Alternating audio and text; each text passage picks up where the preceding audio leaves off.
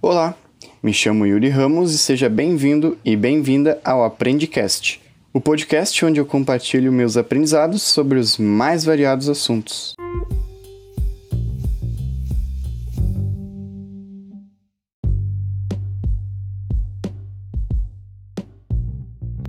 Bom, galera, então, uh, trazendo aqui mais um Aprende Talks. Dessa vez o o entrevistado é o Igor Fernandes, né, nosso convidado de hoje, e a gente vai falar aqui sobre produção de conteúdo para redes sociais, projetos pessoais, marketing, enfim, carreira também.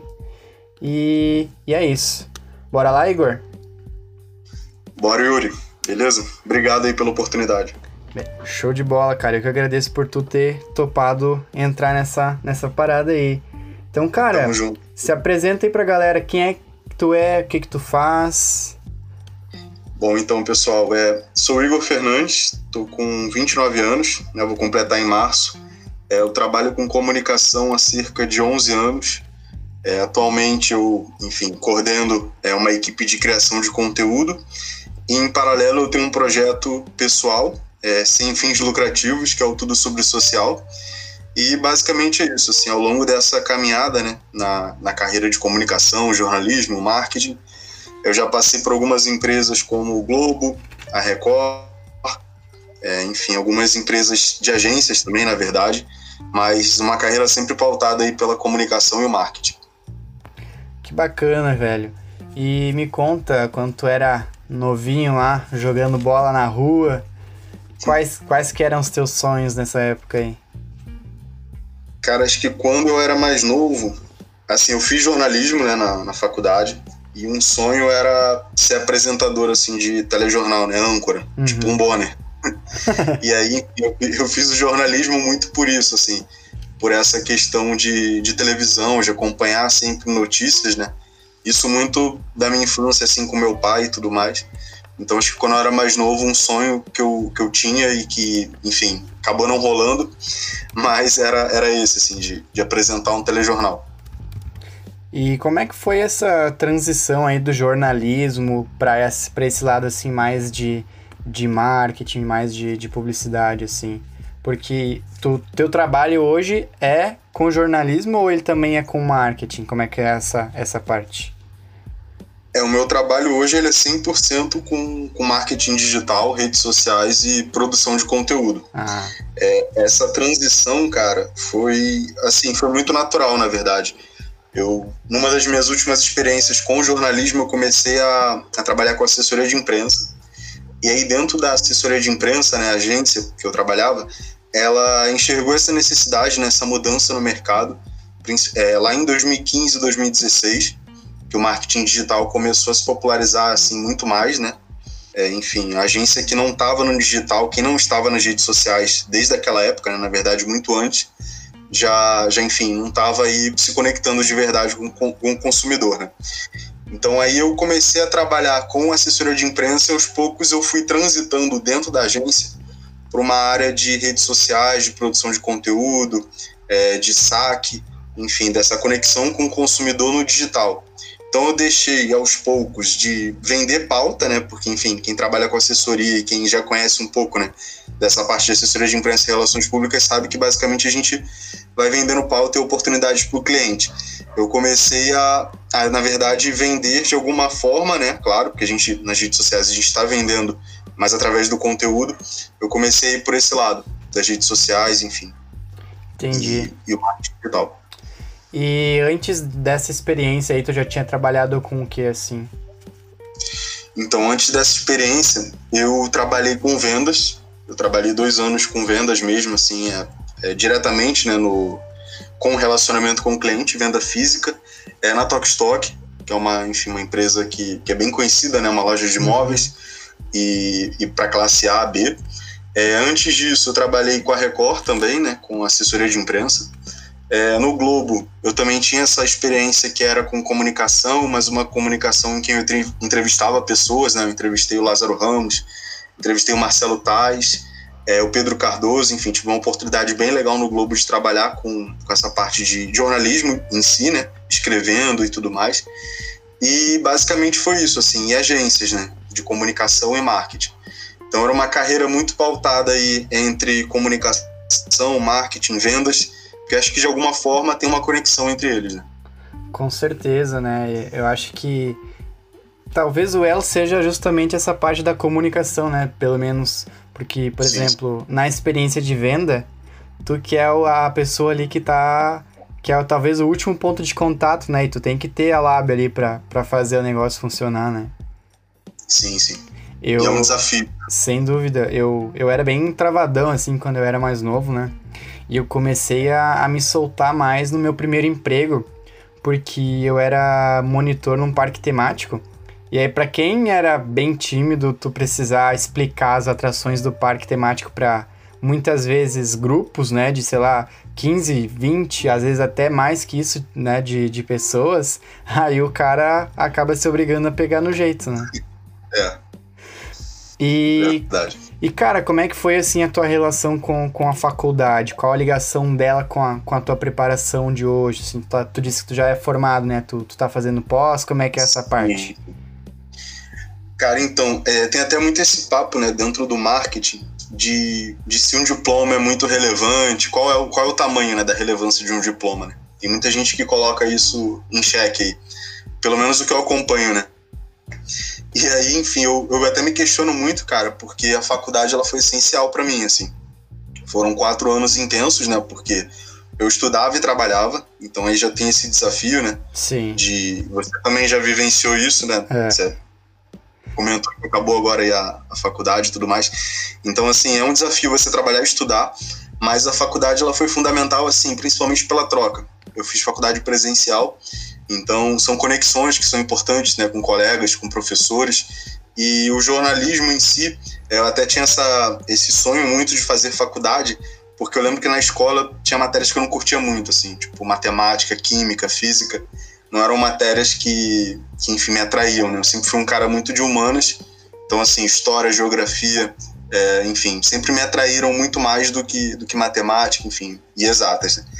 E aí na faculdade eu pensava muito nisso. Eu falei, cara, na faculdade vai ser o paraíso, né? Porque eu vou estudar realmente aquilo que, que eu quero, que eu gosto. Então foi um período muito bacana assim da vida, né? Foram quatro anos intensos. E aí depois da faculdade eu me formei em jornalismo.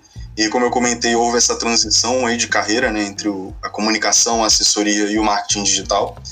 E aí eu cursei após em marketing digital e design na ESPM.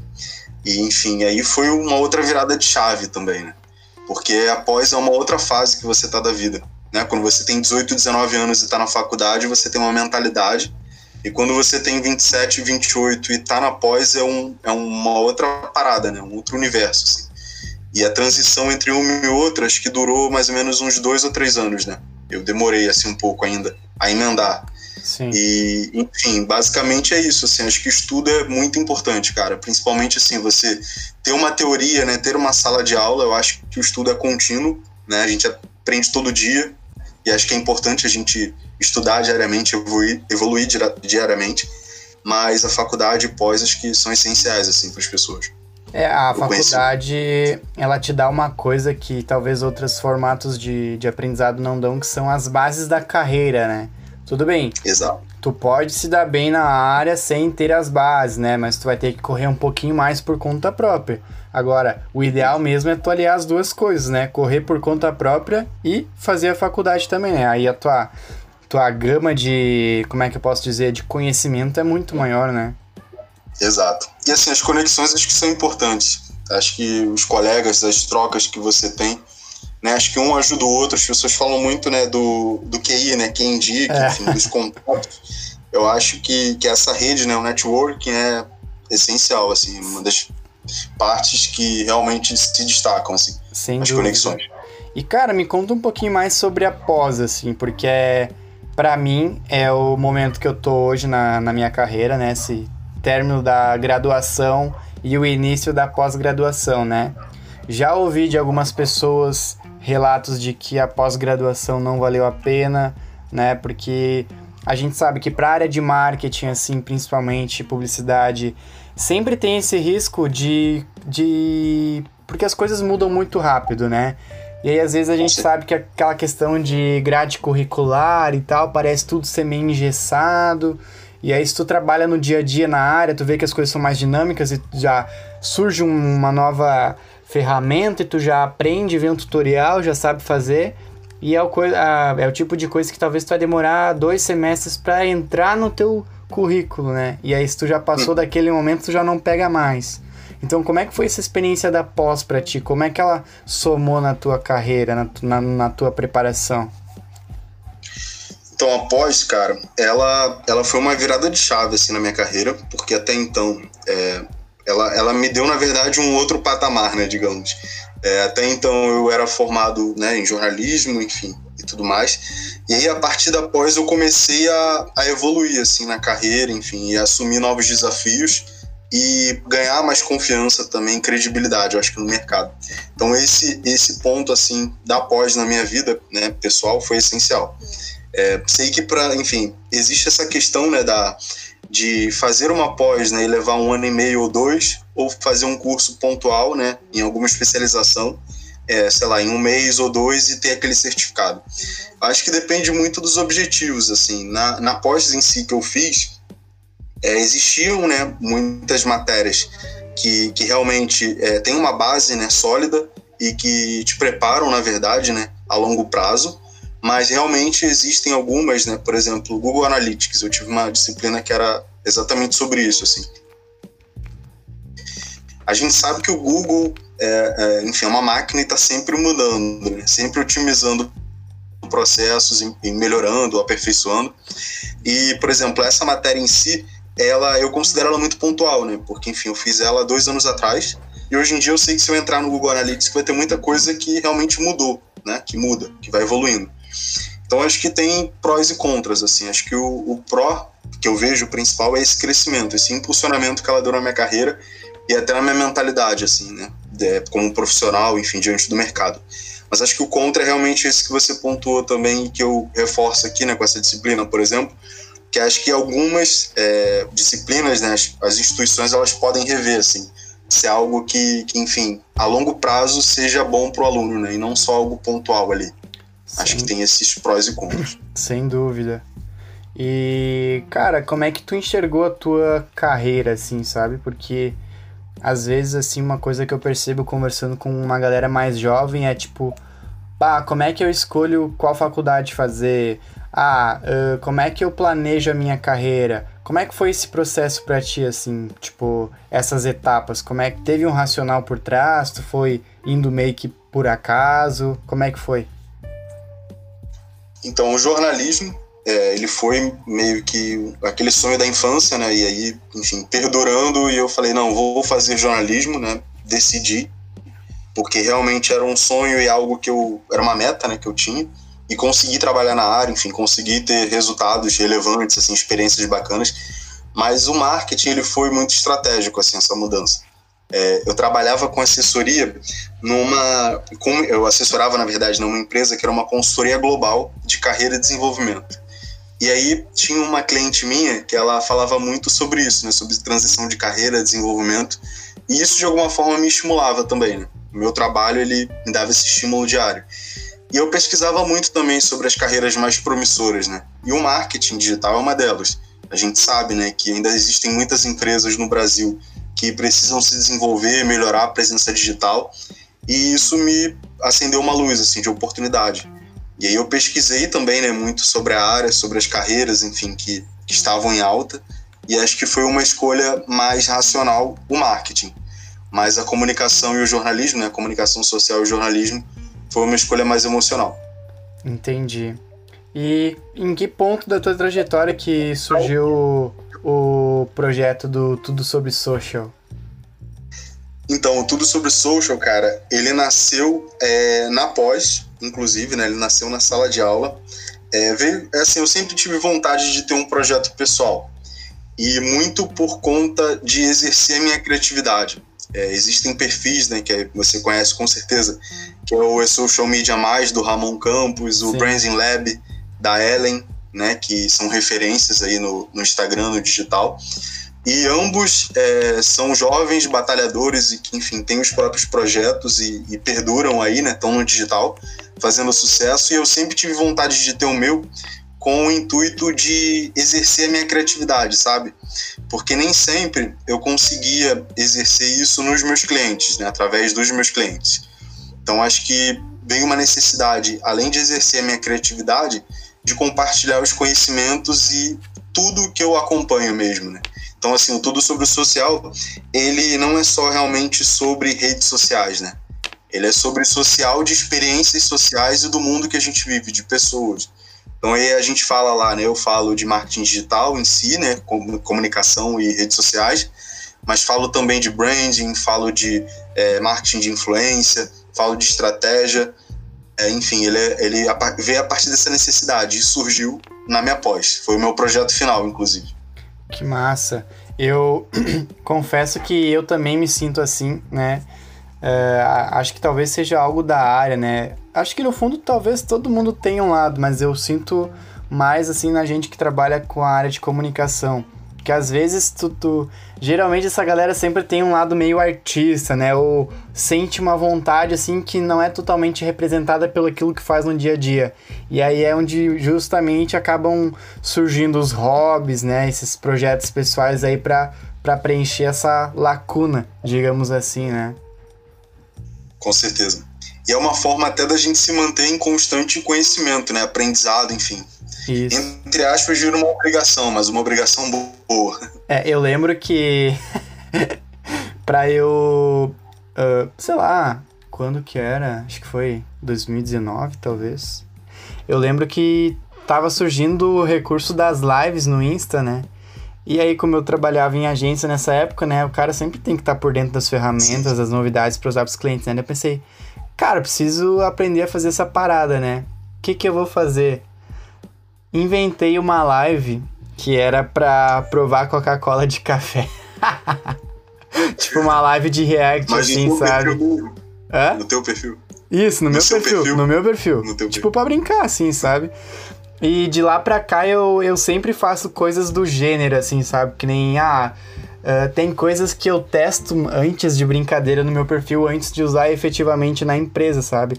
E, e esse empirismo, assim, ele, ele é bem gostoso, porque tu se sente mais livre para descobrir, para entender, né? E aí, claro, no teu dia a dia tu aplica do jeito que, que realmente é necessário. Mas ter essa liberdade eu acho que é um dos pontos mais bacanas, assim, dos projetos pessoais, né?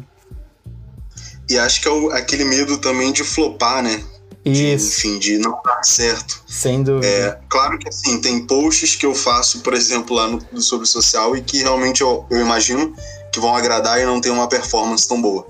Mas acho que não tem essa pressão, sabe? Aquela coisa de, de uma cobrança por trás. Isso. Tipo, ah, não deu certo, beleza, bola pra frente. Acho que o importante da vida é o teste e a gente aprender realmente com, com esses erros e, e acertos que a gente tem. É, um cara que eu não acompanho mais tanto, mas que numa parte ali da minha trajetória eu bebi muito da fonte, é o Gary Vee. Certamente tu já deve ter topado com alguma Isso. coisa dele na internet. E ele defende uma coisa que eu levo muito a sério, que é essa questão do processo. Cara, confia no processo vai no início não vai ter pouca gente prestando atenção em ti. Quem falou, tem coisas que tu acha que vai dar certo que não vão dar, coisas que tu não bota fé que vai bombar, vai viralizar. E cara, é internet, é isso aí. O importante é o cara manter a consistência, não parar, que os resultados vêm no longo prazo, né? Exato. Acho que essa é a palavra-chave, assim, consistência. Acho que você seguir firme ali no teu propósito, né, no que você, enfim, se propõe realmente a, a entregar e a fazer, e confiar nesse processo e ter consistência. Acho que essa é a estratégia, né? A longo prazo vai dar certo. Isso. E cara, aproveitando essa, esse assunto aí que a gente entrou, me diz quais que foram assim que tu consegue enxergar como os teus maiores aprendizados na vida, assim, tanto aspecto pessoal, aspecto profissional, do projeto também. Então, essa, essa pergunta é um pouco complexa, né? Os maiores aprendizados. acho que, assim, a gente está sempre aprendendo, cara, mas é, eu acho que é isso, assim, acho que confiar na minha intuição foi uma coisa que, que acho que, assim, na vida mesmo, né, pessoal e profissional, acho que é muito isso, assim, do, do meu feeling, sabe? Confiar no teu feeling, né? no que você sente na, e nas suas percepções, eu acho que é muito isso e, e basicamente é, não ter medo de errar. Acho que essas duas, assim. Confia na tua intuição e não tenha medo de errar. Acho que os resultados eles vão vir aos poucos. Bacana. Acho que é bem isso. E, cara, quais foram, assim, a, as barras que tu passou, assim, durante a, a tua trajetória? Tipo, apesar de tu ter persistido e tal, certamente tu viveu alguns momentos que pensou em, em abandonar, sei lá, a faculdade ou até mesmo um projeto pessoal, assim, sabe? Quais são os bastidores, assim, que, que te marcaram na trajetória? Cara, um bastidor muito louco, assim, da, da minha vida foi o seguinte: eu trabalhava na Record, né? Eu comentei, e fiquei quase dois anos lá. E aí foi o seguinte, é, a Record ela tinha uma, um braço aqui no Rio, né, uma sede muito grande aqui no Rio, que era onde eram feitas as novelas. E aí num determinado momento, não sei se você lembra, mas acho que em 2015, né, o país, o Brasil, né, acho que era a época do governo Dilma, se eu não me engano, a gente viveu uma crise muito forte. E enfim, milhares de pessoas perdendo emprego e uma crise econômica assim muito muito tensa no Brasil. E eu fui um uma das vítimas né, dessa crise, né, em 2015. Então, assim, eu tinha mais ou menos quase dois anos de casa na TV Record e eles mudaram totalmente essa, essa, essa forma de empregar, né? Aqui no Rio, o vínculo, né? Eu moro no Rio de Janeiro. E aí, cara, foi todo mundo demitido. Assim, todas, todos os colaboradores né, da Record, eles terceirizaram essa produção de novelas. Uhum. Então, assim, todas as novelas que vocês acompanham aí, que todo mundo acompanha na Record, de 2016 para cá, elas foram feitas por produtoras, né? E, e os profissionais em si foram todos demitidos. Então, assim, câmeras, cabo man, enfim, tinham pessoas que, sei lá, tinham 30 anos de emissora, cara, e, e saíram. E eu era estagiário na época, eu tinha mais ou menos ali, é, enfim, quase dois anos, e fui um desses que foi dispensado. E aí foi muito louco, por quê? Porque eu era muito, enfim, realizado, né, de estar ali numa das maiores emissoras do Brasil, e de um dia para o outro, assim, aquilo desmoronou, né? E foi no final de 2015. Então, até eu me recolocar no mercado, que foi nessa agência que, a partir dessa agência que eu tive a transformação, né? Que eu uhum. até comentei antes, da transformação da assessoria para o marketing, né? Do jornalismo para o marketing. Eu fiquei cerca de oito meses, Yuri, parado, assim. Tipo, parado fora da área de comunicação, na verdade.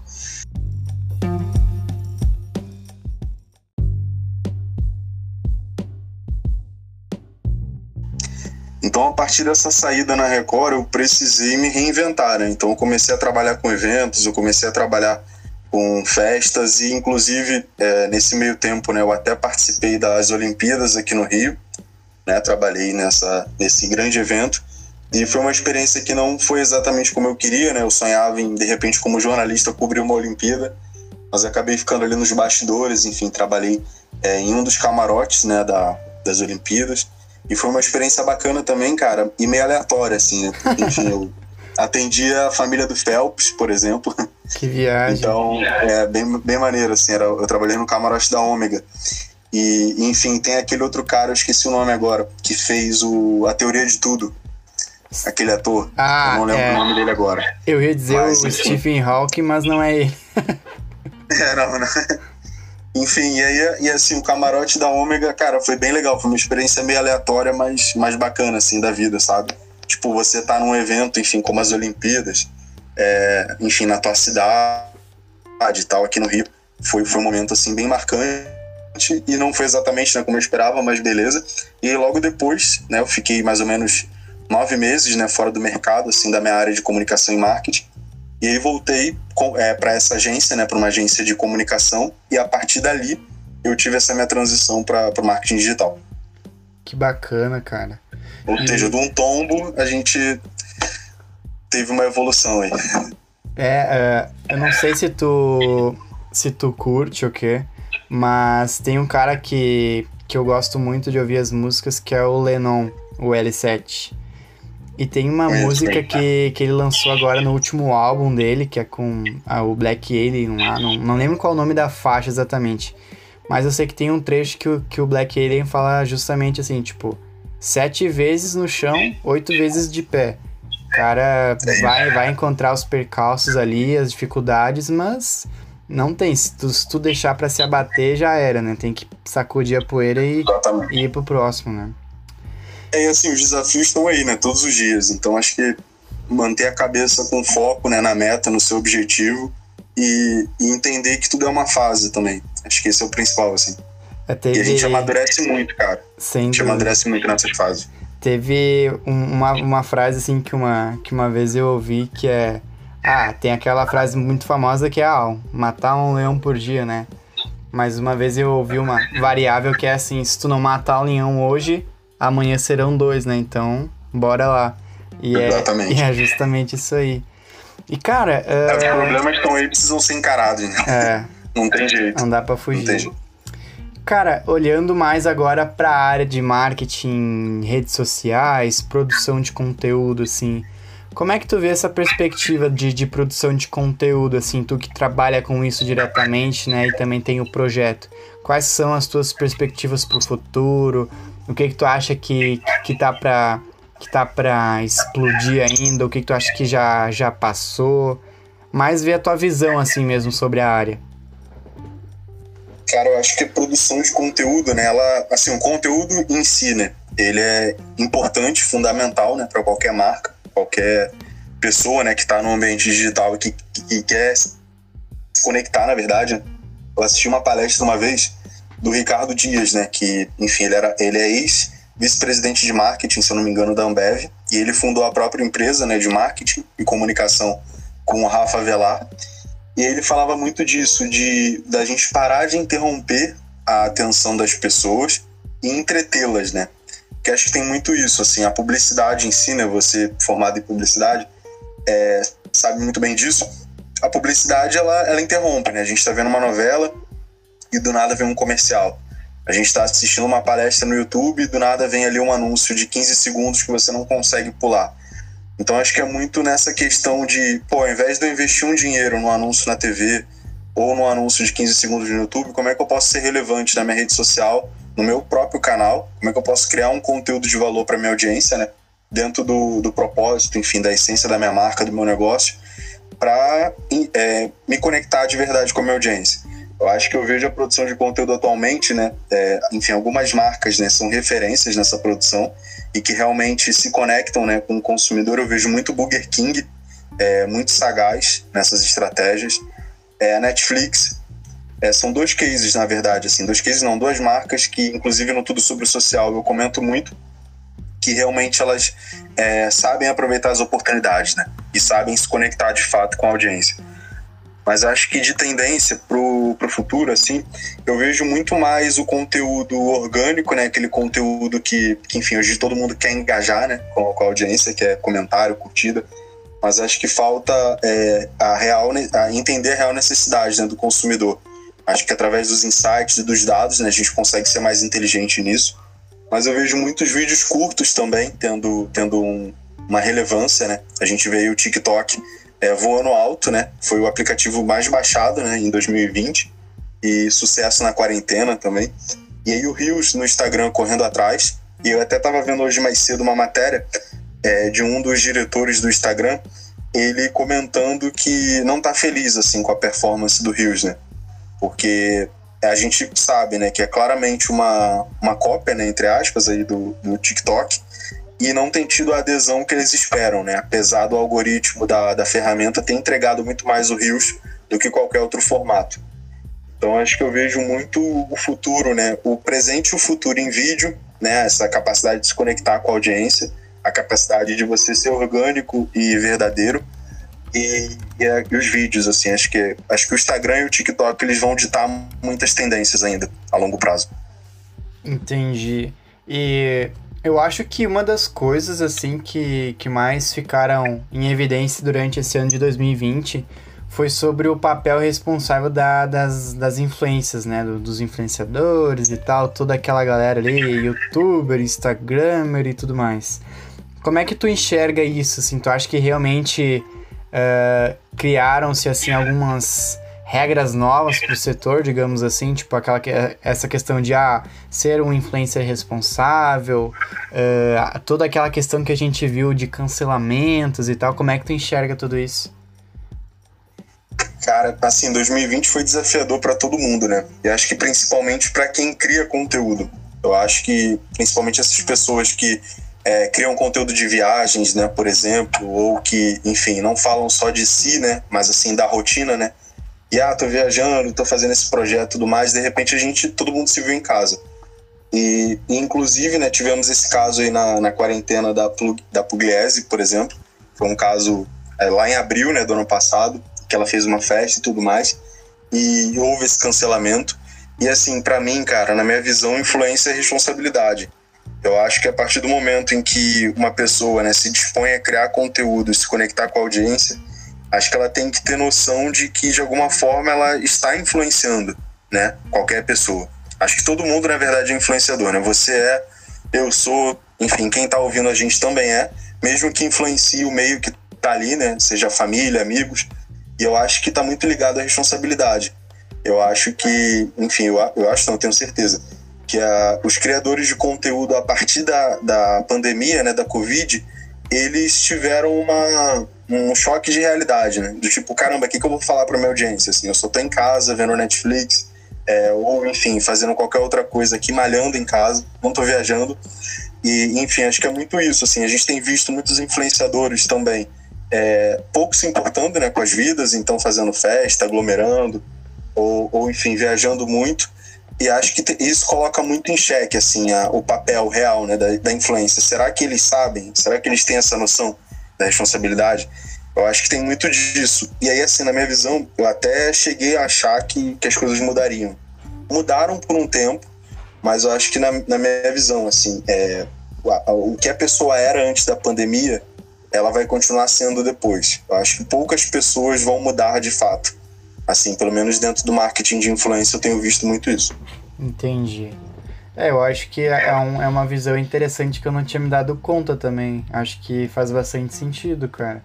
Porque a gente consegue. É, tem, tem uma, uma frase que fala, ah, porque tu não sabe quem que a pessoa é até dar poder para ela, ou ah, porque o dinheiro transforma as pessoas, né? Talvez a pandemia tenha justamente um, um efeito contrário, né? Ela transformou uh, as pessoas naquilo que, ela, que elas já eram também, assim como esses outros fatores que geralmente a gente ouve falar por aí, né? É, ou as máscaras caíram, né, digamos, né? Elas realmente, enfim, nem transformou, né? Ela acabou revelando é. algo que aquela pessoa escondia, enfim, atrás de uma rotina que, que é vazia, né, entre aspas. Perfeito. Não tem conteúdo para comunicar. Cara, uh, e me conta como é que tu equilibra assim o emprego, né? Sei que tu, que tu namora, enfim, tem, tem o um projeto, tava fazendo após até um tempinho atrás. Como é que era para te equilibrar tudo isso, assim? É, não é fácil, né? Assim, tipo, enfim, até, eu até vi uma frase esses dias da, da Shonda Rhimes, né? Que faz séries, enfim, ela tá agora com, com o sucesso da Netflix, que é, acho que é Bridgerton tem comentado muito, né, galera? Tem comentado muito que ela fala o seguinte na frase: é, se vocês me virem é, tendo sucesso em uma área da minha vida, pode ter certeza que todas as outras eu devo estar tá falhando ali de, de alguma forma. Eu acho que assim, cara, é muito isso, assim, equilibrar prato. Né? Na realidade é essa, assim, você trabalha, você estuda, é, tem um relacionamento, tem a vida pessoal, tem que viver também, né, que é importante. Então acho que é muito prioridades e planejamento, acho que isso é fundamental. É, na época da pós, por exemplo, foi um período muito difícil para mim, porque eu precisava, né? Tinha, tem trabalhos frequentes, né? Na pós, enfim, tem o projeto final, inclusive, né? Que é o, o Tudo Sobre o Social virou esse projeto final.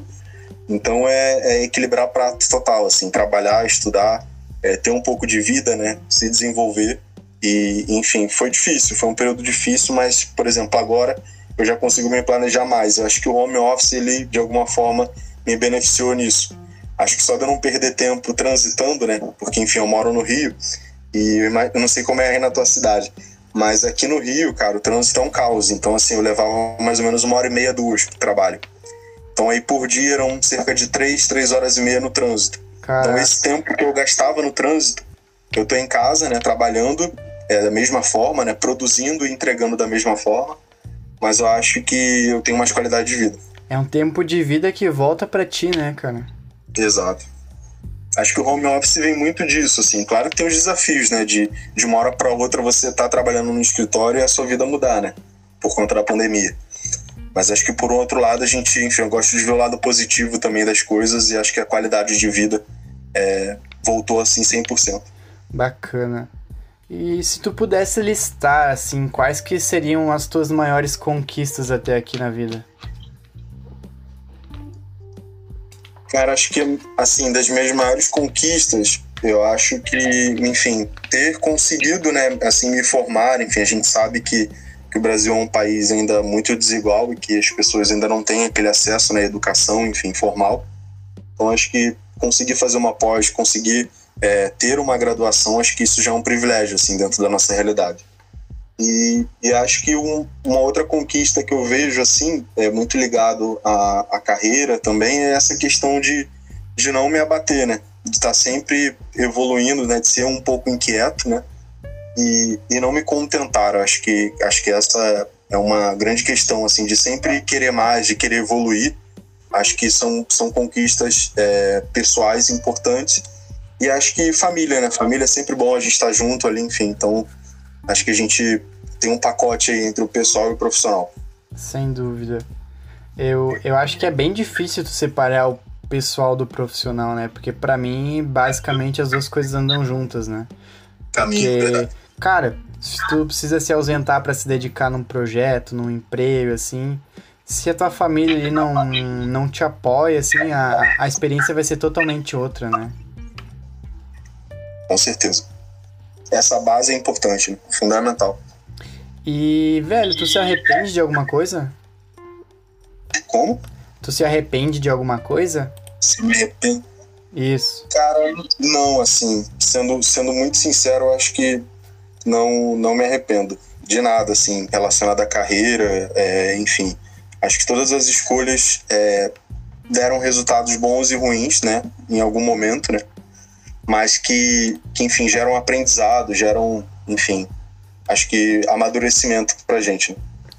Então acho que a gente, enfim, me arrepender não.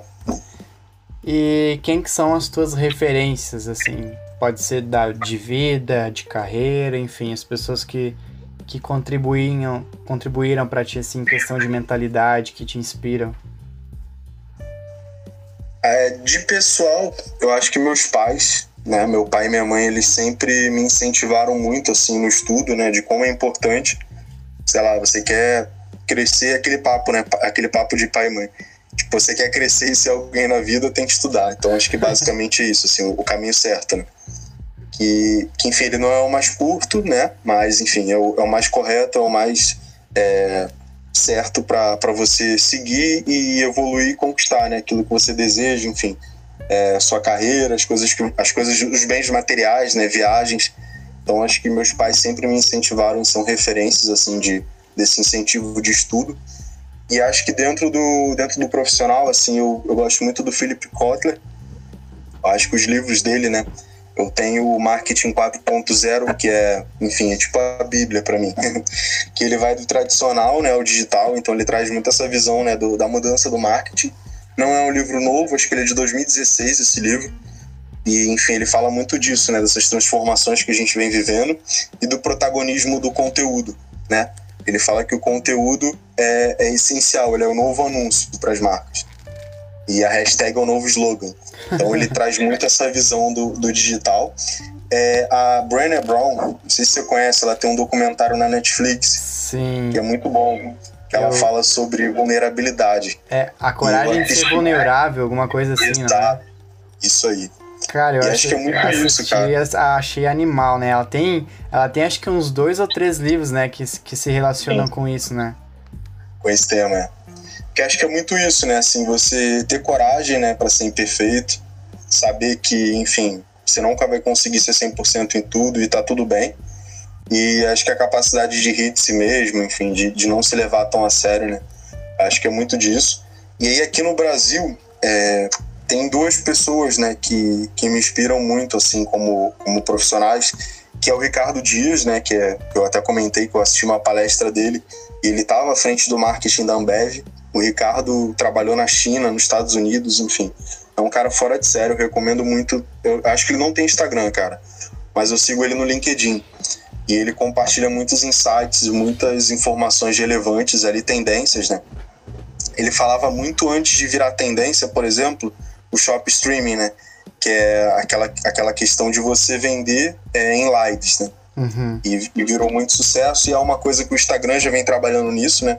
O Instagram quer ser uma plataforma de social commerce, né? O Pedro Alvim fala muito disso também. Instagram que e acho que o Ricardo, o Ricardo Dias é um cara que me inspira muito e o Pedro Tourinho também. O Pedro Tourinho ele fala muito sobre marketing de influência, sobre o papel da comunicação, né? Como você se, como você cuida da sua imagem, como as marcas devem se cuidar, né? E ele fala muito disso, que cada pessoa é uma marca cada um é o seu próprio jornal nacional, né? Então, assim, como que você se vende, como que você se apresenta. E ele tem um livro muito bom que ele fala muito disso, né? De como cuidar da imagem no século XXI. Então, acho que no Brasil, o Ricardo Dias e o Pedro Tourinho são duas referências para mim. Que bacana. O Ricardo, eu já, já acompanho ele no LinkedIn há um tempinho mesmo. Tô, tô por dentro ali até por desses últimos movimentos que ele fez ali, se tornando sócio do, do Rafael Velar, que a gente tinha comentado antes. Mas esse Rafael Tourinho aí que tu falou. É, Pedro. Pedro, Pedro, Pedro Tourinho. Pedro Tourinho. É, eu nunca tinha ouvido falar, cara. Bacana saber disso. Não, bem legal. O Pedro, ele, ele é agente, se eu não me engano, ele trabalha até com a Anitta, cara. Bom. Acho que ele gerencia a carreira dela, a empresa dele, né? É... Faz parte dessas estratégias da Anitta com a, com a Skull Beach, por exemplo, enfim. Sim.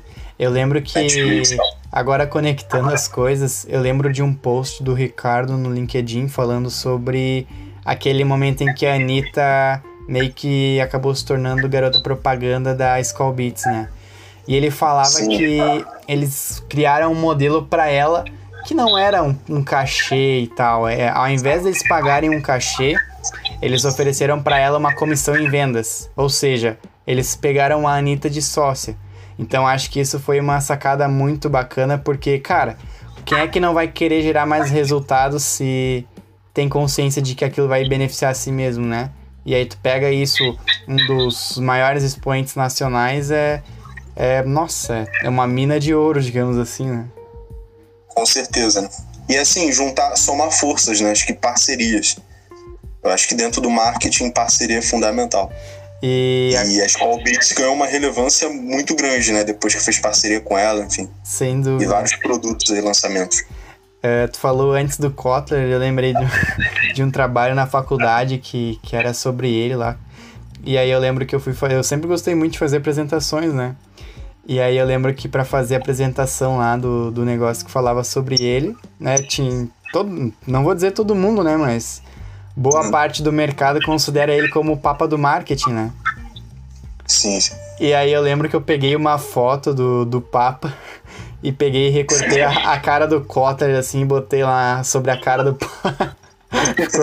Ficou tri engraçado, fez, fez sucesso, fez sucesso. Muito bom, muito bom. E, cara, o que, que tu acha que o. Eu concordo, cara, eu concordo. Pra mim, ele é, ele é o Papa. É, e tu, tu acredita que eu até hoje não li nenhum livro dele? O Marketing 4.0 eu até tenho aqui, mas ainda não, não me pegou para ler. Pô, é muito bom, recomendo. E assim, ler, eu, eu particularmente tenho esse hábito, né? De, de ler grifando, assim, uhum. destacando períodos importantes do livro, enfim. Para eu sempre consultar e caso venha algum insight ou alguma dúvida, ou até uma confirmação, né, para consulta, eu vou lá e consulto. E ele fala muito disso, né, dessas mudanças do 1.0 para cá, dessa questão de deixar de ser centrado no produto para focar total no ser humano, né? Dessa mudança no marketing. E, velho, do que que tu acha que o mundo tá precisando? Cara, pergunta difícil. acho que tem muita coisa. Mas acho que o principal, é, até dentro do que a gente falou, né, de pandemia e, e de marketing de influência, né, da comunicação, eu acho que o mundo tá precisando de empatia, cara. Acho que é o principal, assim. As pessoas se colocarem no lugar do outro e, enfim, e serem mais humanas, realmente, assim. Acho Entendi. que esse é o principal. Uh, e se tu pudesse agora dar um conselho para alguém que tá pensando em tirar um projeto do papel? Alguém que tem um hobby, talvez quer levar mais a sério. Que que tu falaria para essa pessoa? Cara, eu acho assim, é... vai lá e faz, sabe? Não, não deixa para amanhã. Porque, enfim, nessa questão da gente sempre postergando, tipo, ah, amanhã eu faço, semana que vem eu faço, enfim. É, dá o primeiro passo e aos poucos você vai formulando, né, reformulando essa ideia e se adaptando. Acho que é muito disso, assim. É, no meu caso, por exemplo, eu sempre quis né, ter um projeto, mas eu também ficava pensando muito assim, caramba, no, no que, que pode ser esse projeto? Então aí surgiu esse insight né, de falar realmente sobre, sobre o que eu gosto, né, sobre o tema de marketing digital, de redes sociais. E, e aí aos poucos você vai reformulando, adaptando, enfim, e entendendo também quais são as necessidades do seu público e de como você pode ir, ir atendendo né, essas demandas. Ideia boa, ideia botar em prática, né? Exato, é isso aí. você só vai saber se dá certo ou não na prática, né? Enfim, fazendo. Uh, é isso. E, velho, uh, como que tu gostaria de ser lembrado? Pergunta difícil. Eu acho que... Deixei as piores pro Cara, fim agora. É, pois é, pro, pro final vai, vai ficando mais difícil. Eu acho que, cara, acho que sobre, sobre aquele cara que nunca desistiu, assim, que sempre persistiu e buscou uma solução para um problema ou enfim. Acho que é muito isso, assim, aquele cara que persistiu e que nunca desistiu. Nunca deixou de, de nunca deixou se abater, eu acho que é isso. Show de bola. Bom, agora para dar uma, uma aliviada no finalzinho, uhum. Tu, tu tinha comentado comigo antes da gente começar a gravar que já tinha preparado uma listinha ali de dicas de, de livros, séries e filmes, então esse é teu momento. O que que tu gosta de, de consumir aí que tu indica pra galera?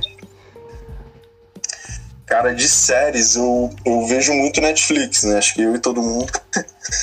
e, e das últimas séries da Netflix que eu vi, é, uma, né, na verdade, que, que enfim, é muito famosa e que não era não passava na Netflix anteriormente, é Mad Men. Uma série que eu curto muito, que mostra um pouco né, do, dos bastidores e de como é, funcionava uma agência de publicidade né, nos anos 60 em Nova York, enfim. É uma série totalmente é, enfim, que reproduz né, com fidelidade o que era né, o, a publicidade, a comunicação, o marketing é, há 50 anos atrás, 60, né? Então, assim, mostra realmente como nós evoluímos, né, ainda bem, e, e como era, né, na verdade, a abordagem naquela época. Então, Mad Men é uma série que me marcou muito, e uma série recente que eu, que eu assisti também na Netflix é O Gambito da Rainha.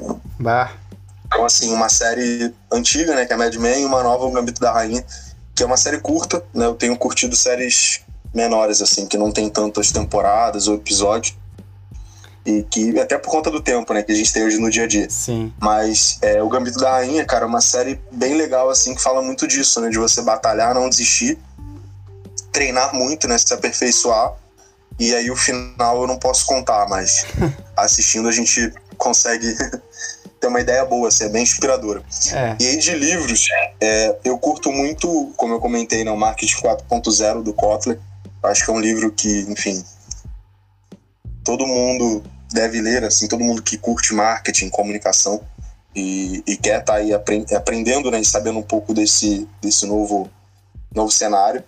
É, tem um livro do Pedro Tourinho, né, que, que é muito bom também, como eu comentei, que é o Eu, Eu Mesmo e Minha Selfie é um livro que ele fala muito disso, né? De como é, a comunicação vem mudando e como você pode melhorar a tua imagem né, nesse novo século.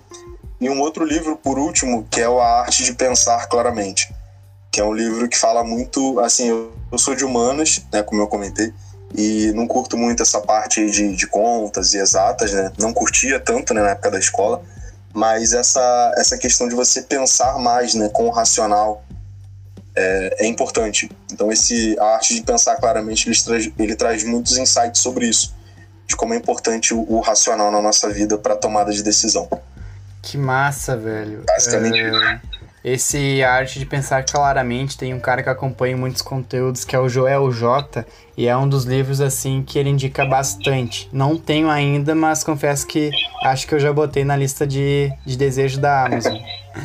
É, Sobre, vale a pena, vale a pena. Sobre Mad Men, foi uma das séries, assim, acho que talvez a primeira série de drama, assim, que me conquistou. Eu não lembro se foi ela antes ou se foi House of Cards, mas eu lembro que eu até tinha chegado a abandonar ela um tempinho e depois retomei. Acho que isso eu, eu até costumo falar, acho que é meio que requisito das séries de drama, né? Sempre vai ter um momento ali que tu vai ficar com muita vontade de abandonar. Com, com Peak Blinders também foi assim. Verdade. Mas aí se tu persiste, assim, é. a coisa engrena e bala. Aí tu fica pensando, putz, ainda bem que eu não que eu não abandonei, né? Não abandonei, né? Ainda bem que eu não abandonei. Não, e você citou uma, cara, que eu curto muito também, que é House of Cards. Sim. É uma série que, que também, assim, enfim. Teve aquela questão da última temporada, né? Do ator principal ter, ter abandonado o barco, né? É, acho por, que por abandonaram com ele, né? Oi? Abandonaram com ele, né? É, abandonaram, na verdade. É... Mas enfim, foi, foi foi total coerente nessa né, questão dele, dele ter saído. Enfim. Concordo. É... Acho que foi um caso de assédio, né, que, rolou com ele. É, eu lembro que em Mad Men também tem muitas passagens que, que traz muito essa questão de ensinamento, né? Por ser algo de publicidade, naturalmente já tem aquela coisa de tipo, ah, frases que marcam, né? E eu lembro que tem duas do Don Draper que, que, eu, que eu carrego assim, tipo, uma, mais a, a título assim de, de legalzice, talvez. Que é uma, ele solta lá no início ainda, que é. Uh, o, que, o que você chama de amor foi criado por caras como eu para vender meias calças, né? E, e, tem uma que eu acho que realmente foi algo construtivo para mim, que é quando você não gosta do que está sendo conversado, uh, mude de assunto. Que é justamente sobre essa questão de se adaptar, de, de fazer coisas proativas, assim, em busca daquilo que tu realmente quer, né?